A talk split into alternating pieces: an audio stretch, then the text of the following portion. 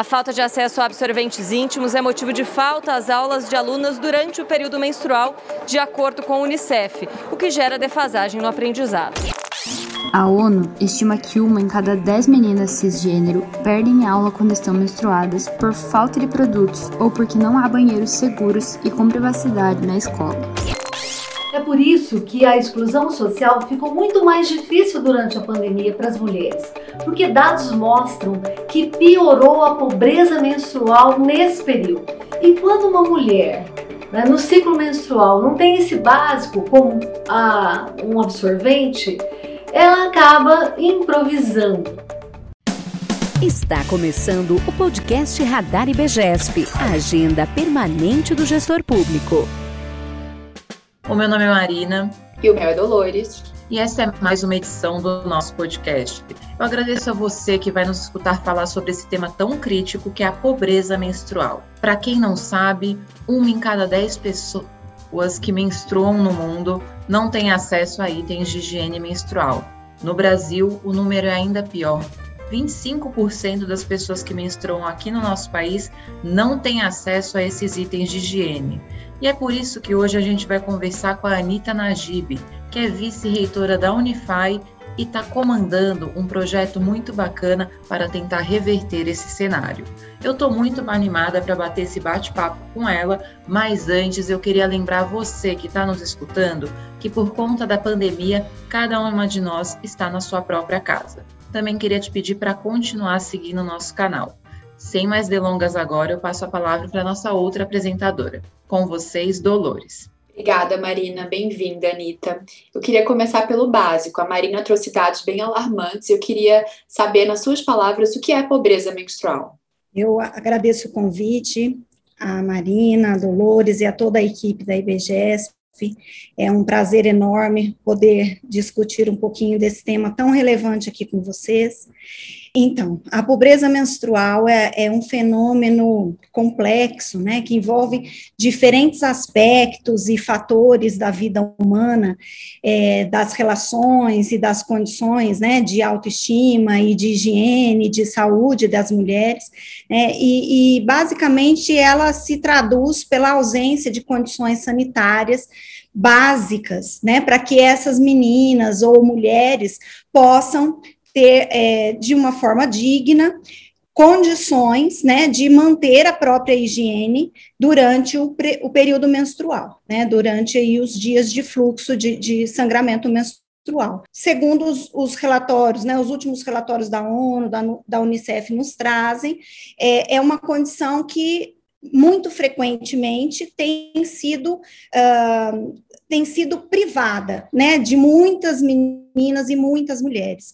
Então é um tema que tem sido muito discutido, é, que requer aí, né, várias medidas é, de diferentes âmbitos da nossa sociedade, mas que fere, né, inclusive direitos humanos, e por esse motivo é de extrema relevância que nós é, tenhamos aí, né, é, disponibilidade e, e interesse é, para que hajam discussões profundas, né, e, e medidas aí é, para que nós possamos modificar essa realidade. Muito boa sua contribuição, Anitta. A gente vê, então, um cenário, como a Dolores disse, bastante alarmante no nosso país, em outros países do mundo também.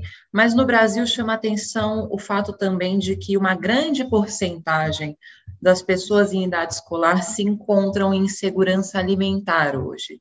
Então, a gente está falando de problemas estruturais que, sem dúvida, afetam o desenvolvimento das crianças e jovens brasileiros. Então, eu queria entender como a pobreza menstrual afeta o desenvolvimento dessas meninas, desses meninos transgênero também que menstruam, e por que que isso é uma violação dos direitos humanos. O intuito aqui da pergunta é deixar bastante claro para o nosso ouvinte por que que essa é uma questão de direito humano, por que que a gente tem que resguardar a segurança menstrual para todo mundo. Em 2014, o Escritório de Direitos Humanos da ONU nos trouxe aí, né, nos, nos evidenciou esse problema, que até então né, existia, e muitos de nós, né, inclusive que trabalhamos com saúde, que trabalhamos com saúde da mulher, como é o meu caso, por exemplo, né, eu sou profissional é, de saúde, sempre trabalhei, a minha área de formação, é, tanto de, de, de pós-graduação, mestrado, doutorado, é na área de saúde da mulher, e é um problema que não está tão evidente para nós, né, mas que é, é extremamente é, alarmante.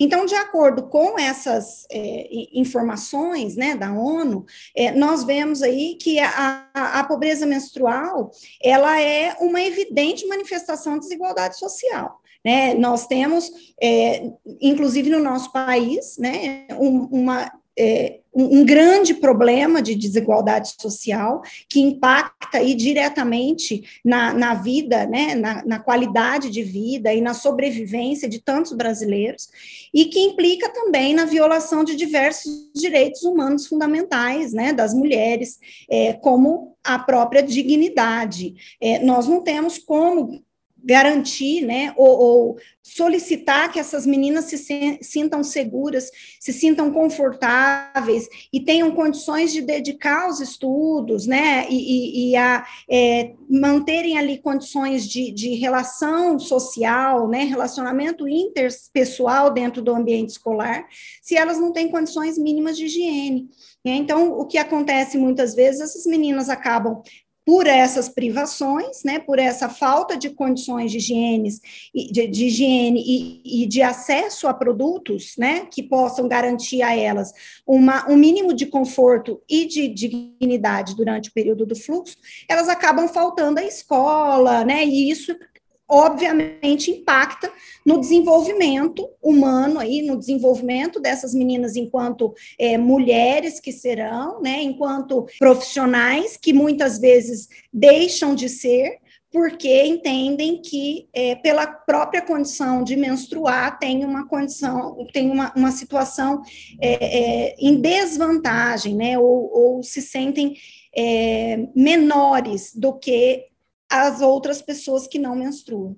Então, de fato, é um grande problema aí de direitos humanos, porque nós estamos privando essas meninas de sonhar, né, de, de galgar aí melhores condições sociais, né, melhores é, condições de vida e de saúde. Nós sabemos que é, facilmente encontramos aí, né, na, nos, nossos, nos nossos meios de informação, por meio, inclusive, da internet, que muitas mulheres e meninas em situação de rua ou em situação de é, grande, né, é, extrema pobreza, grande vulnerabilidade social, ou também mulheres encarceradas, têm utilizado produtos, né, é, encontrados no lixo, encontrados na rua, como papelão, papel, miolo de pão, né, tecido é, do lixo, e isso, claro, expõe essas mulheres também é, a risco de saúde, né, de infecções. Então, é um problema muito grave. É, Anitta, eu ia até trazer esse dado do relatório de pobreza menstrual da Unicef, que fala que uma em cada quatro meninas já faltou aula, né?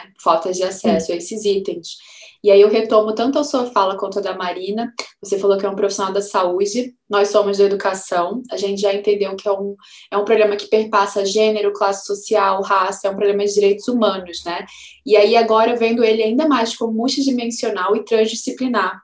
Eu queria entender quais são os principais desafios que a gente precisa enfrentar para combater a pobreza menstrual como é multidimensional e transdisciplinar, nós temos problemas diversos que não se resumem à é, universalização de acesso ao produto, né? A entrega do produto é muito importante, obviamente, é, mas não resolve todo o problema.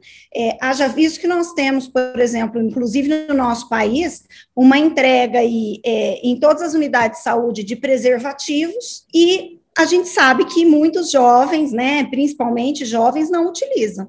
Então, somente a entrega não é não é a, a, nossa resposta, né? Então, envolve vários aspectos, como é, a própria universalização a produtos, né, de higiene menstrual, principalmente aí absorvente, sabonete, né, mas também questões estruturais, né, que envolvem então o acesso a banheiros seguros, a água canalizada, esgoto, né, tratado, é, então saneamento básico, coleta de lixo, né, e essas condições todas de infraestrutura tanto domiciliar como escolar, né, porque muitas vezes essas meninas não só é, não têm o acesso em casa, como também não têm acesso a, na escola, né, a essas condições mínimas de higiene.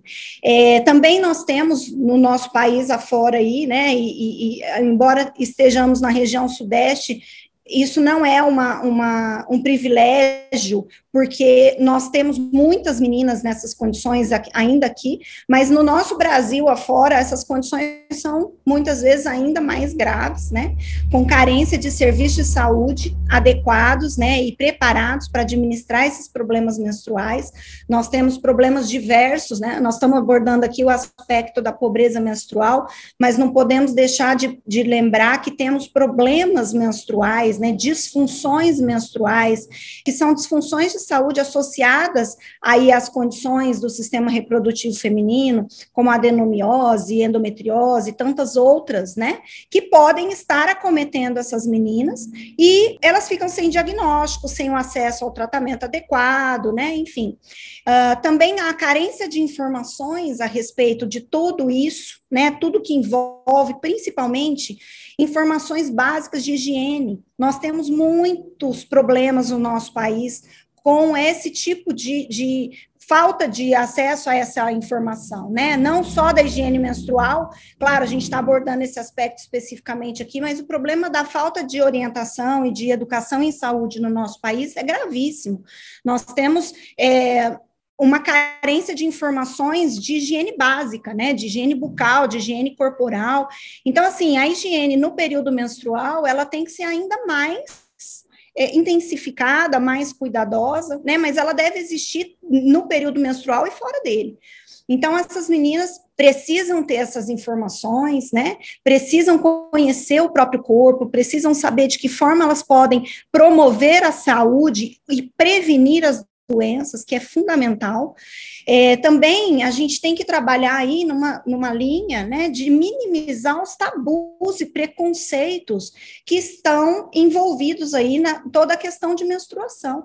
Até mesmo nós, mulheres, né, temos aí, é, às vezes, alguns comentários, é claro que nós fazemos muitas vezes num tom de brincadeira, mas ele perpassa, né, da, da, do brincar, né, muitas vezes a gente chega irritada, ou uma colega de trabalho, né, enfim, chega irritada, nervosa, a gente já logo fala, e tá de TPM, né, então é uma condição mesmo que está tá muito implícita na nossa cultura, essa questão de que a mulher menstruada ou a mulher que menstrua, né, a mulher que vai menstruar, ela está desequilibrada, ela está ali com um problema emocional, né?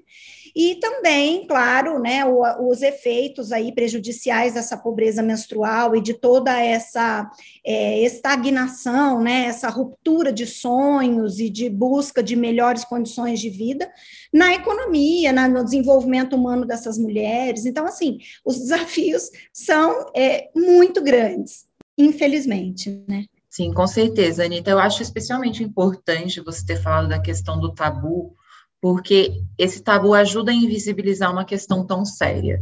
Os nossos ouvintes não estão vendo, mas tem quatro pessoas que menstruam nessa tela aqui. Tem gente do bastidor, temos nós, apresentadoras, a Anitta, e o, a estatística que eu dei para vocês é que 25% das pessoas que menstruam no Brasil não têm acesso a itens de higiene menstrual. Isso significa que uma em cada uma aqui de nós quatro não teria acesso a esses itens. É muito grave. E muita gente não sabe disso, essa estatística choca muita gente, justamente porque existe essa esfera de silêncio sobre esse problema. Então, muito importante você tocar nessa questão do tabu, Anitta. E eu queria até saber como a gestão pública pode fazer para não só combater a pobreza menstrual, mas também combater esse tabu, ajudar a gente a falar sobre isso nas escolas, talvez. Qual é a sua opinião sobre esse papel da gestão pública? Olha, é fundamental, né? Um dos pilares, inclusive, do nosso do projeto que nós propusemos aqui na, na, no município onde nós estamos inseridos, né? E que é um projeto até que é, prevê uma abrangência micro-regional no primeiro momento, traz é, essa discussão, proposição de políticas públicas municipais, né, e claro que não, não podemos deixar de, de, de dizer é, estaduais e federais, né, porque é, nós temos que ter essa, essa discussão, essa reflexão. A ausência dessa política pública, é, ela está é, levando a essas mulheres né, é, o risco eminente de infecções, de doenças, né? É, e, e, a falta de acesso à informação também, que não deixa de, né, de, de, de estar aí todo envolvido nesse problema, né, nessa problemática da, da, da, ausência de uma política pública específica para essas mulheres que menstruam, de é, justamente o que nós dissemos há pouco, discutir né, as condições da mulher. Nós sabemos que tem doenças que são, inclusive, provenientes de infecções é, sexualmente transmissíveis, né, como o HPV, por exemplo, é, e que pode, né, pode levar a um câncer de colo uterino, a um câncer de vulva, é, ou ainda é, uma gestação na adolescência que vai expor essas meninas a um outro outro problema, né? E a nossa sociedade é um outro problema, que aí vem outras crianças que também não vão ter esse suporte, que tão, também vão estar né, expostas a outros riscos. Então, assim, é, é justamente essa desigualdade, violação de direitos humanos, né, que atinge aí que, e que tem que mobilizar a política pública. Então, é fundamental que nós tenhamos essa discussão, que nós tenhamos é, tanto os poderes é, legislativo como executivo, né, é, integrados e articulados no sentido único aí de buscarem né, algumas soluções com base em todos esses desafios que nós mencionamos, para que né, nós, nós possamos ir combatendo. É, claro, de forma gradativa, nós não temos condições, né, de uma hora para outra de resolver todos os problemas, mas é, incluindo esses itens de higiene menstrual aí é, na distribuição gratuita, né, seja é, por meio do, do é, das secretarias de saúde ou das secretarias de educação, né, ou ainda é, trazendo essa discussão para dentro das escolas e para dentro das unidades de saúde, né, de modo que essas informações cheguem até a comunidade, que elas possam estar de livre acesso aí, né, para a sociedade geral, de uma forma geral, né, tanto para essas meninas que tem, que estão em situação de vulnerabilidade social, como aquelas que não estão, mas que também não têm acesso à informação. Né? Então, é, realmente, nós temos aí um problema latente, né, que necessita, sim, de uma atenção muito cuidadosa e a proposição dessas políticas públicas para que nós possamos enfrentar todas essas condições e promover, né, proteção e dignidade a essas meninas na adolescência e na vida adulta. Muito bom, Anitta. Eu acho que, o, que uma linha que o nosso podcast, que o IBGESP segue, né, é pensar em boas práticas e compartilhar. Então, eu vou deixar aqui também, tem alguns estados com políticas públicas para isso. Não vou falar todos, porque não sei todos, mas sei que São Paulo e Pernambuco lançaram programas, então fiquem de olho, observem o que está sendo posto, quais são as falhas também, né? O que, que precisa ser implementado e falar sobre a sua também, né? Sobre o seu programa junto à Unify, Alices no País das Feminices, né? Isso. isso?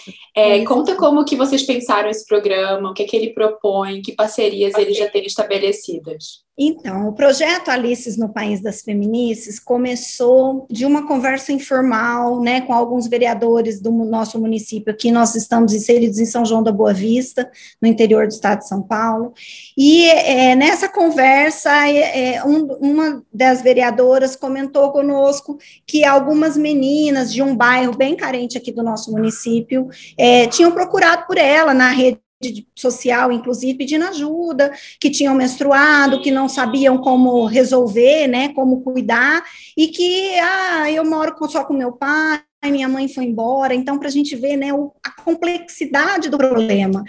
É, e aí, é, naquele momento nós comentamos, então vamos pensar num projeto, né? Vamos pensar em alguma coisa aí, mas pensávamos num bairro, né? No nosso município, uma coisa pequena.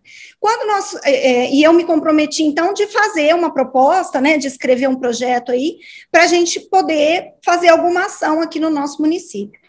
E aí, quando eu fui fazer uma pesquisa, né, uma fundamentação teórica da problemática da questão, né, da primeira menstruação, da falta de acesso à informação e tal, é, da importância de educação em saúde, eu me deparei, né, com os relatórios da ONU, da Unicef, e assim, de coração muito aberto, como eu disse para vocês no começo aqui do nosso podcast, eu trabalho com saúde da mulher há 20 anos, né, eu tenho 20 anos de formação, fiz mestrado, doutorado em saúde da mulher, sou sou docente na área de saúde da mulher, pesquisadora, e eu nunca tinha visto, né, esses números, nunca tinha pensado nisso.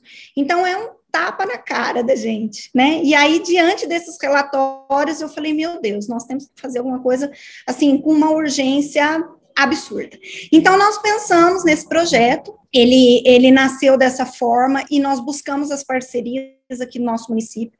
Então, nós temos hoje a parceria da Prefeitura Municipal, da Câmara Municipal, é, que né, tem propiciado aí é, que nós possamos fazer essas discussões das políticas públicas, e também temos, nesse momento, a parceria com a Associação Comercial e Empresarial do nosso município, com o Rotary Club, com ah, algumas empresas, né, que nós estamos fechando ainda até é, por meio dessa parceria da Associação Comercial e também com a Quardinha, que é uma entidade aqui que cuida de crianças e adolescentes.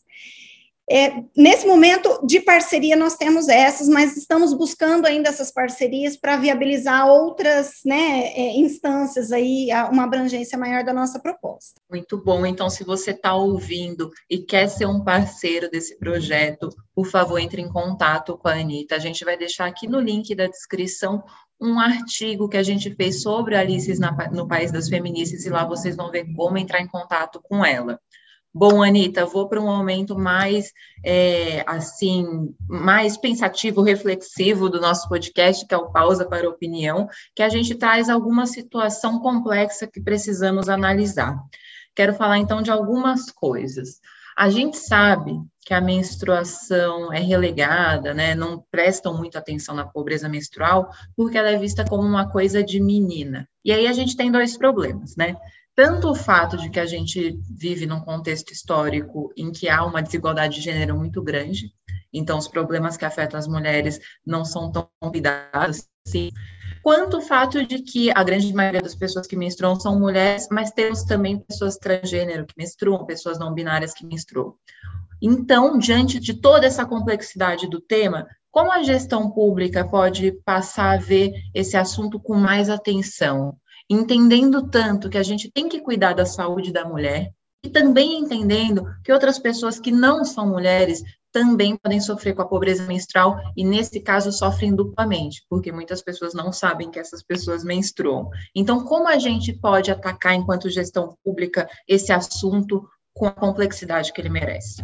Olha, Marina, nós temos é, que fomentar essa discussão, né, que buscar aí os nossos representantes, é, tanto no âmbito municipal, estadual, né, federal, porque é, nós não conseguimos nenhuma é, inserção, nenhuma abrangência dessas medidas, dessas discussões, se não tivermos uma intervenção né, específica e assertiva do, dos poderes públicos. Né? Então, é, nós precisamos de políticas que garantam é, essas informações, que garantam é, um local de, de acesso à saúde, né, de atendimento para acompanhamento dessas meninas, em, tanto em idade escolar, né, mas também fora dela, é, tanto no período da menarca, que é a primeira menstruação, como no decorrer aí da vida reprodutiva dessas meninas, né, de modo que é, nós consigamos, de fato,